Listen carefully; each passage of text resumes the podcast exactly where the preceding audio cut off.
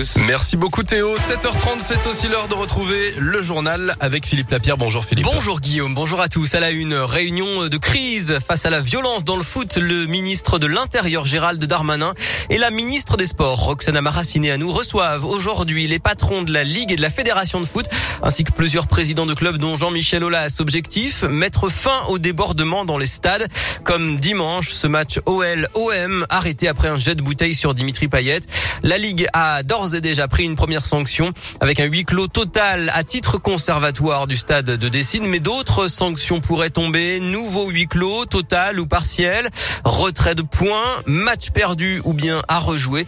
Et puis quelle modalité de remboursement pour les supporters? Le verdict est attendu début décembre.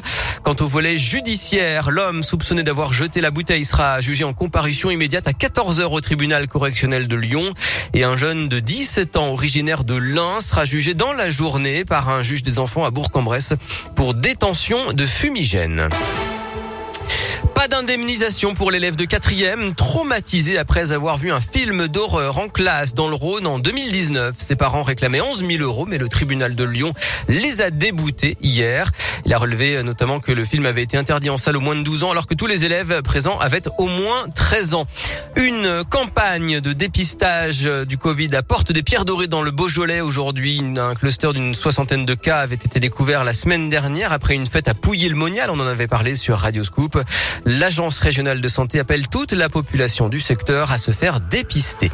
Une campagne de vaccination cette fois dans les locaux de Lyon 3, sans rendez-vous, ouvert euh, aux étudiants et au personnel de l'université. C'est de 9h à 14h à la manufacture des tabacs. Et puis Jean Castex a été testé positif au, au Covid. Le Premier ministre a quelques légers symptômes. Il s'est isolé mais continue de travailler à distance. Vous les avez peut-être aperçus en cherchant une place de parking ou bien simplement en vous promenant dans les rues de la métropole. Des bornes de recharge pour véhicules électriques SM. Petit à petit dans la métropole lyonnaise, il y en a déjà 500 et l'objectif est d'atteindre 750 d'ici début 2022. Elles sont installées par EasyVia, une filiale d'EDF et sa PDG Christelle Vive était à Fézin la semaine dernière où une borne est installée depuis un an maintenant. Elle nous explique donc comment ça marche et surtout combien ça coûte. Alors ici, quand on reste garé une heure sur une borne de 24 kW, puisque la puissance compte en fait, et hein. eh ben on récupère 150 km d'autonomie. Ça coûte 3 euros.